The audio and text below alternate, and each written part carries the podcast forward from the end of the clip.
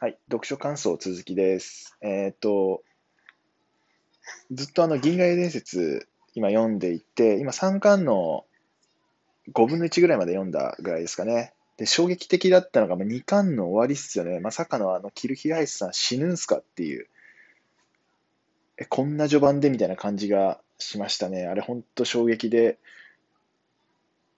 なんかもう、本、落としましたからね、本当に。ビビりましたね。まあ、ぶっちゃけ本っていうかスマホなんですけどね。